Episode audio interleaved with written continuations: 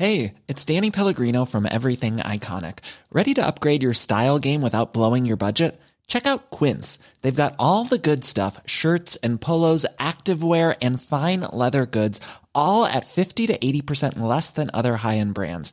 And the best part? They're all about safe, ethical, and responsible manufacturing. Get that luxury vibe without the luxury price tag.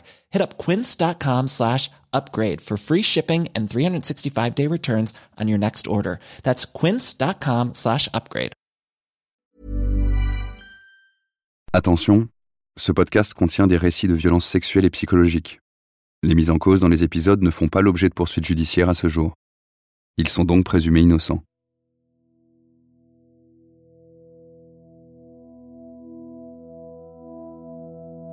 Le collectif Nous pour elle a permis d'ouvrir un dialogue sur le côté systémique de ces affaires. Ce qui est intéressant, c'est qu'il révèle aussi le mode de fonctionnement de ces rabbins qui agressent. En suscitant l'admiration, en éblouissant par ses connaissances et en profitant de l'autorité que lui confère son statut, la stratégie d'emprise du rabbin se crée, brique par brique, jusqu'à emprisonner les victimes. On a voulu en parler avec Elana Stockman, féministe et autrice américaine qui vit à Jérusalem. À l'été 2022, elle a sorti un bouquin qui nous a été très utile, When Rabbis Abuse. Elle a interviewé près de 80 femmes juives victimes de violences sexuelles perpétrées par des rabbins.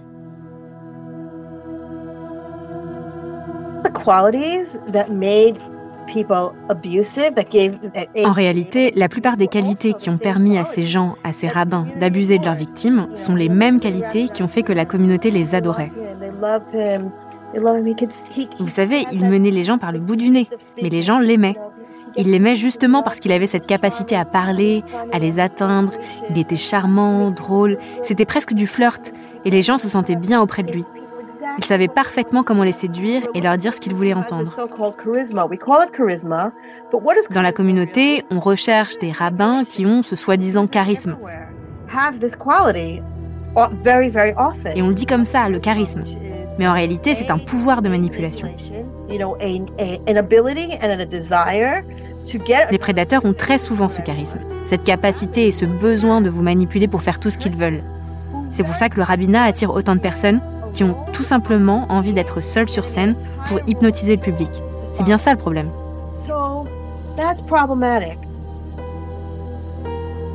Je suis Lila Berdugo. Je suis Salomé Parent-Rajdi. Et vous écoutez le podcast Tu ne te tairas point.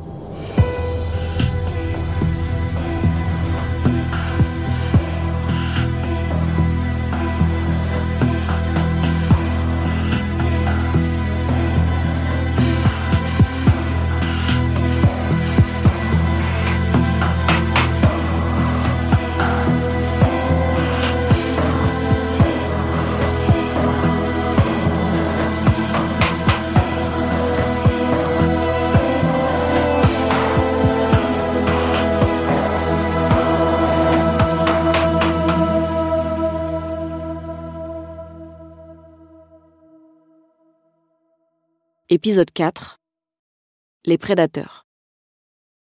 Ce que nous dit ici Elana, ça nous rappelle les récits d'Hélène et de Déborah sur le rabbin numéro 1.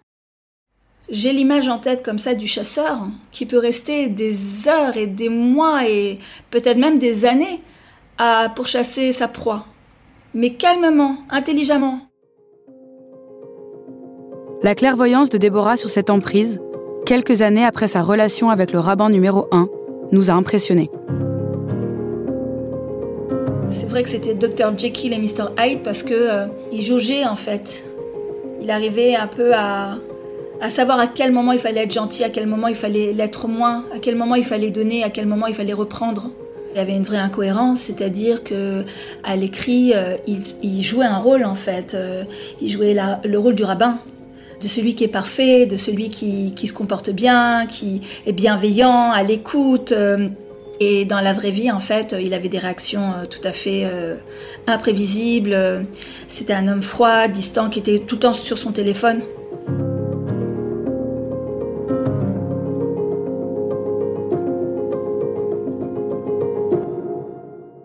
Après avoir entendu ses victimes, on a commencé à se dire que c'était peut-être un pattern, une manière de faire, que le rabbin numéro 1 aurait adopté avec chacune de ses victimes.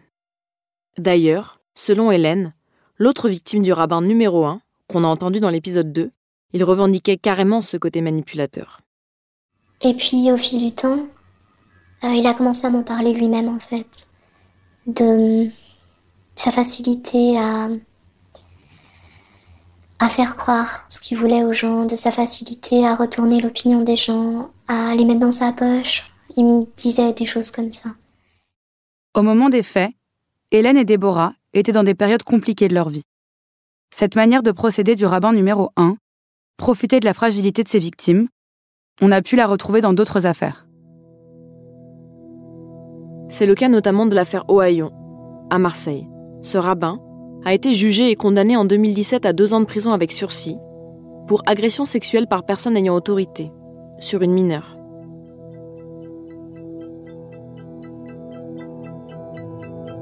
Youssef Ohaillon, dit Jojo, est condamné en 2017. Et pourtant, les années qui suivent, son nom continue de figurer sur le site du consistoire israélite de Marseille. Il ne sera retiré qu'en 2022, juste après la publication de la lettre ouverte de Nous pour elle, donc quand l'affaire devient publique. On est tombé sur une autre des affaires mentionnées par Nous pour elle. Depuis le début, on vous parle de l'affaire du rabbin numéro 1, mais cette fois, c'est d'un autre homme dont il s'agit. C'est pour ça qu'on va l'appeler le rabbin numéro 2. À l'époque des faits, il exerce en banlieue parisienne. On a retrouvé l'une de ses victimes. À sa demande, on a modifié son prénom et sa voix. On l'appellera Eve. C'est pour respecter son choix qu'on ne révélera pas l'identité du rabbin numéro 2. Eve témoigne anonymement parce que jusqu'à aujourd'hui, presque dix ans après les faits, elle a encore peur des représailles. À l'époque, elle rencontre le rabbin numéro 2 alors qu'elle entame un processus de conversion.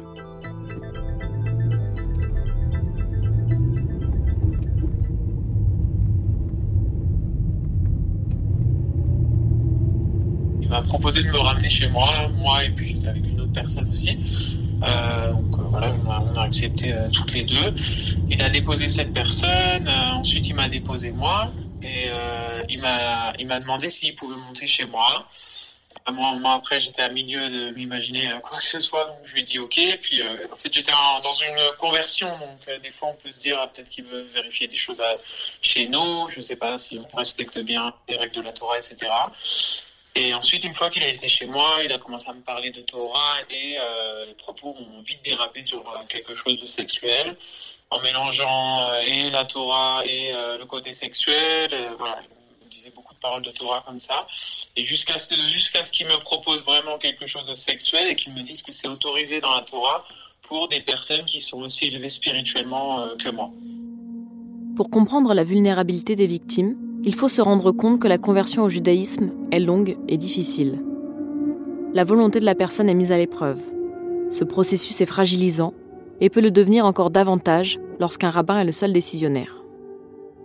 Et en fait, les paroles, elles ont été tellement un peu violentes et choquantes que, alors oui, j'ai eu un choc, mais j'ai eu, on va dire, un demi-choc parce que je me suis dit, mais je crois que je suis folle, en fait, j'ai du mal à comprendre, c'est impossible, il a pas pu me dire quelque chose comme ça, j'ai dû rêver et tout ça.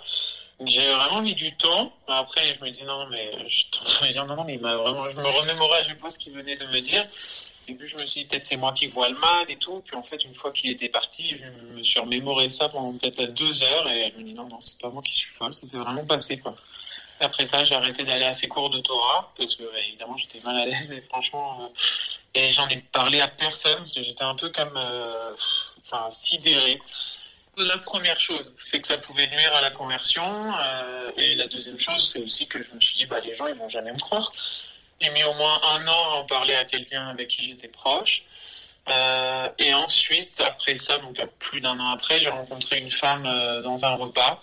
Et la conversation, elle a dérivé sur ce rabbin. Et en fait, au fur et à mesure, voilà, en faisant un petit peu notre, petite enquête interne au sein de la communauté, on s'est rendu compte qu'on était 6-8 victimes. À la fin, on a, on a, su qu'il y avait euh, 10 victimes, si je ne me trompe pas, de cette personne.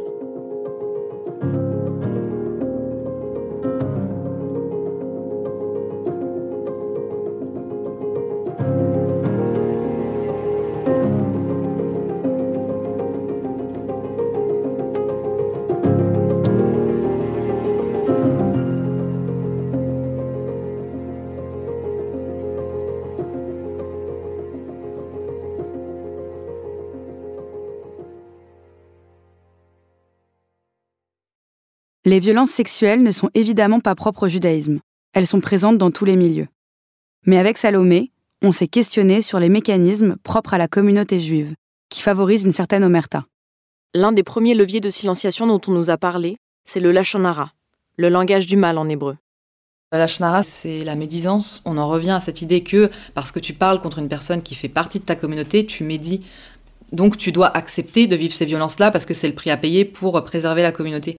Ilana Weisman, autrice, militante féministe et antiraciste. Et parfois, en fait, ce qui est hyper insidieux, c'est que euh, on va retrouver ces mécanismes-là qui sont intégrés par les victimes, c'est-à-dire qu'elles n'ont même pas besoin de l'entendre directement. C'est pas, par exemple, une victime qui va venir en parler à un membre de son entourage, une amie euh, ou une personne qui soit, enfin, qui ait un, certain prestige dans, la communauté religieuse, etc. Euh, et, puis ensuite se, se, faire rabrouer ou se faire dire non, non, tais-toi. Ce cas de figure, Judith l'a vécu. Judith, c'est un nom d'emprunt qu'elle a choisi pour ne pas faire du tort à ses sœurs. On s'est rencontrés via une de nos sources sur cette enquête. Comme elle vit en Israël, on s'est toujours parlé par écran interposé.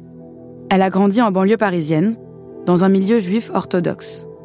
Pendant leur enfance, elle et deux de ses sœurs ont été abusées sexuellement par leur père. Euh, la première fois que j'ai parlé des abus, j'avais 15 ans.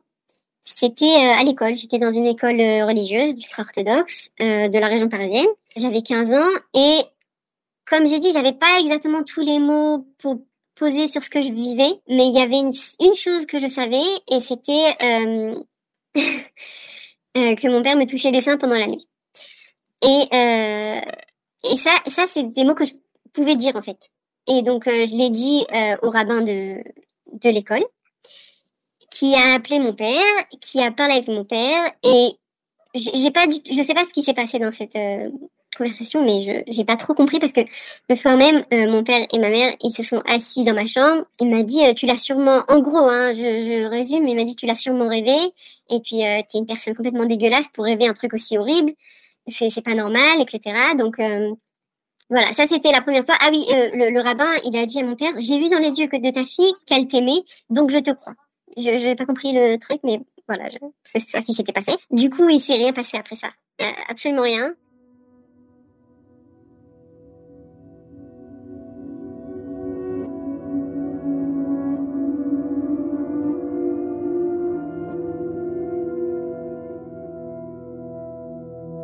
Avec deux de ses sœurs, Judith a récemment porté plainte contre son père.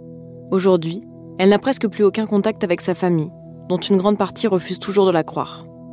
Pour tenter de se reconstruire, elle a quitté la France pour aller s'installer en Israël. Elle dit en vouloir à la communauté juive française de ne pas avoir su la protéger.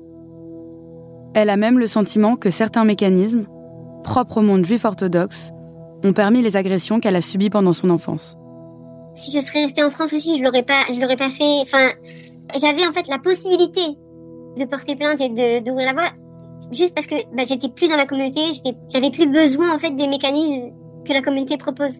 Et j'ai tout perdu à cause de cette plainte. Et si je la retire, je vais pas regagner ce que j'ai perdu.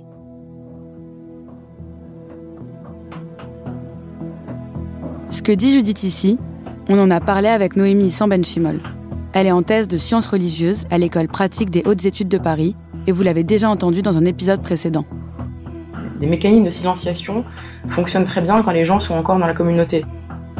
Quand ils ont euh, besoin d'institutions pour un certificat de judéité, quand ils veulent faire éventuellement leur allié en Israël, pour se marier, pour divorcer, pour inscrire leurs enfants dans des écoles, pour avoir des places dans les écoles. Ça oui. Mais ça marche moins du coup quand les gens sont, sont plus là.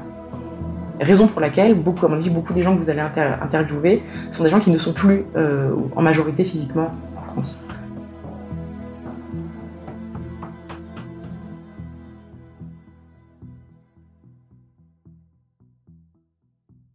Là, il faut que l'on explique un nouveau concept important du judaïsme, le Moser. Un Moser, c'est un juif qui s'adresse à la justice non juive. Au mieux, la personne qui parle risque de s'attirer des reproches. Au pire, elle sera mise au banc de la communauté. En général, on préfère donc ne rien dire, ce qui perpétue l'omerta. Ilana Weisman, autrice, militante féministe et antiraciste. En France, j'imagine qu'il peut y avoir des nuances et des, spécificités, mais on reste quand même toujours sur la même euh, dynamique transversale de silenciation des victimes, euh, de l'injonction aussi euh, pour les victimes de représenter la communauté, de ne pas nuire à la réputation, de ne pas faire le, de pas faire le sel aussi de l'antisémitisme si elle parlait de violence dans nos communautés voilà, ça allait être instrumentalisé à des fins antisémites. Donc on a ces, on a ces injonctions-là qui qu'on retrouve un peu partout et il me semble que c'est euh, une essence assez commune. Ouais. Au moment de la publication de la lettre ouverte de Nous pour elle, Janine Elkoubi a même été accusée de faire le jeu de l'antisémitisme. Alors il y a un autre facteur aussi sur lequel je veux dire deux mots, c'est que la communauté juive en France est très très inquiète par rapport à tout ce qui se passe, que vous connaissez au moins aussi bien que moi, concernant l'antisémitisme. Et les gens souvent nous disent, et nous écrivent, sur ma page Facebook ça a été écrit, on ne peut pas parler de ça en public parce que ça va nourrir l'antisémitisme. À quoi je réponds que ça n'existe plus nulle part de laver son linge sale en famille, c'est une notion complètement mythique, que tout est su, tout est connu, et qu'il vaut beaucoup mieux aborder les, les problèmes à bras le corps dire ce qu'il y a à dire et que l'antisémitisme, celui qui existe, il n'a pas besoin de prétexte pour se donner libre cours. Cet argument, il est pas mal revenu dans nos entretiens. Pas vraiment comme une menace, mais plutôt comme un avertissement. Le discours général, c'était Ce que vous faites, c'est bien, mais on a peur que ça vienne donner du crédit aux antisémites. Cette crainte, je l'entends, surtout que je suis juive et que forcément, cette question, je me la suis posée tout au long de l'enquête. C'est pour ça que j'ai voulu en parler à mes parents pour voir ce qu'ils en pensaient.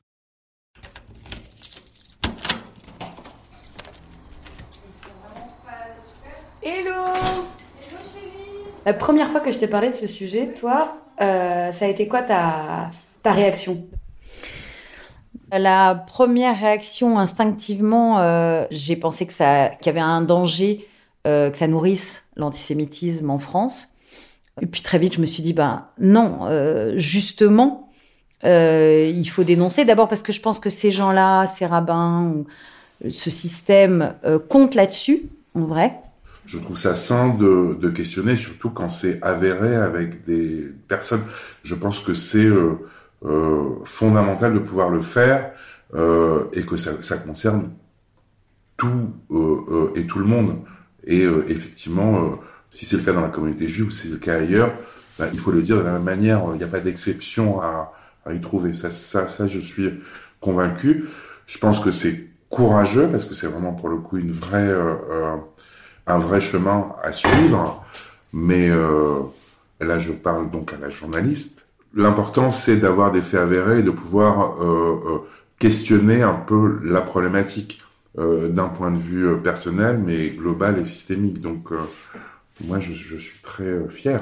Il n'y a pas de cas où on ne peut pas euh, reconnaître que cette démarche, changer, elle est nécessaire, qu'il faut mettre en place des process, mmh. qu'il faut que les bien victimes sûr, soient entendues, qu'il faut que ça s'arrête surtout. Et que tant qu'on couvrira le truc, ben ça s'arrêtera pas.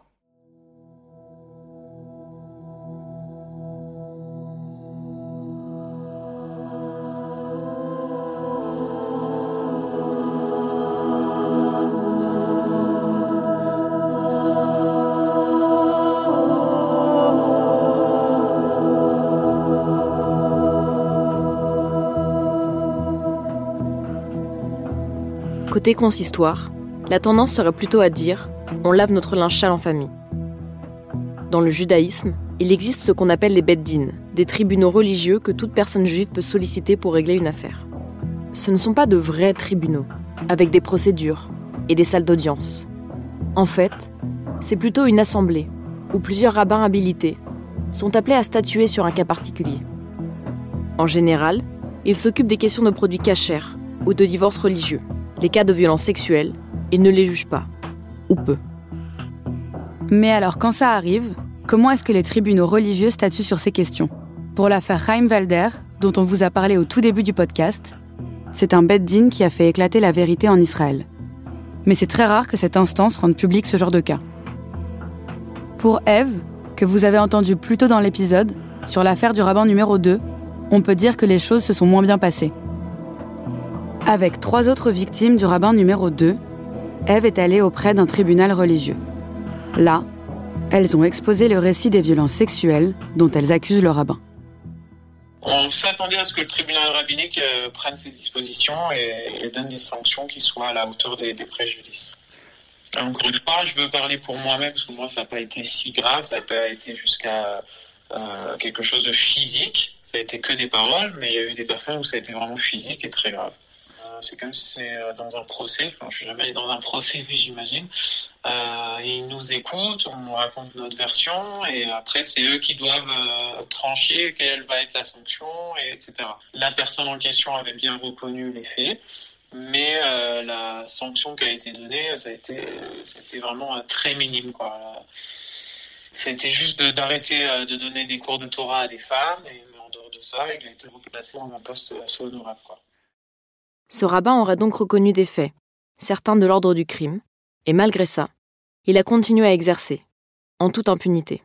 Et pire, on a même appris depuis notre interview avec Eve que ce rabbin est prof dans un lycée juif et qu'il enseigne à une classe de filles. Donc non seulement le rabbin numéro 2 est encore membre du consistoire, mais il continue en plus d'enseigner à des femmes. Rabbin numéro 1, rabbin numéro 2. Dans les deux cas, les deux hommes ont été couverts par l'institution. Dans un cas, le consistoire leur déplacé pour étouffer l'affaire. Dans l'autre, la sanction d'un tribunal rabbinique ne l'a pas empêché de reprendre tranquillement ses fonctions. On a contacté le rabbin numéro 2. Au téléphone, il a tout nié. Et on n'a jamais reçu aucune réponse à nos mails. Et dans l'affaire du rabbin numéro 1, on a procédé de la même manière. On avait tellement d'éléments sur ces affaires qu'il nous manquait plus que sa version à lui. Le jeudi 10 novembre à 16h08, on lui a envoyé un mail. On lui a écrit toute une série de questions et on lui a proposé de se rencontrer, sans grand espoir d'avoir un retour. Et puis à 16h24,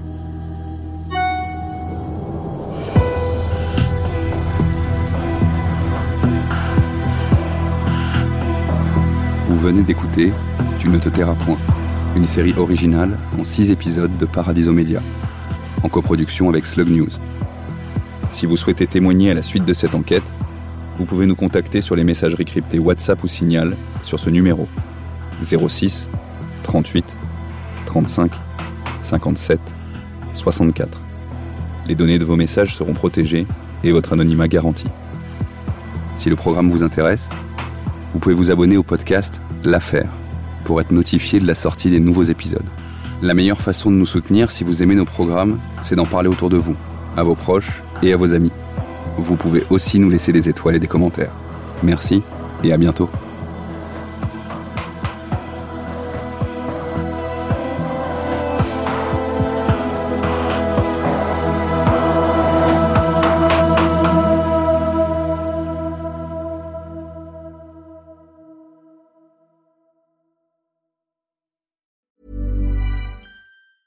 Hey, it's Danny Pellegrino from Everything Iconic. Ready to upgrade your style game without blowing your budget? Check out Quince. They've got all the good stuff shirts and polos, activewear, and fine leather goods, all at 50 to 80% less than other high end brands.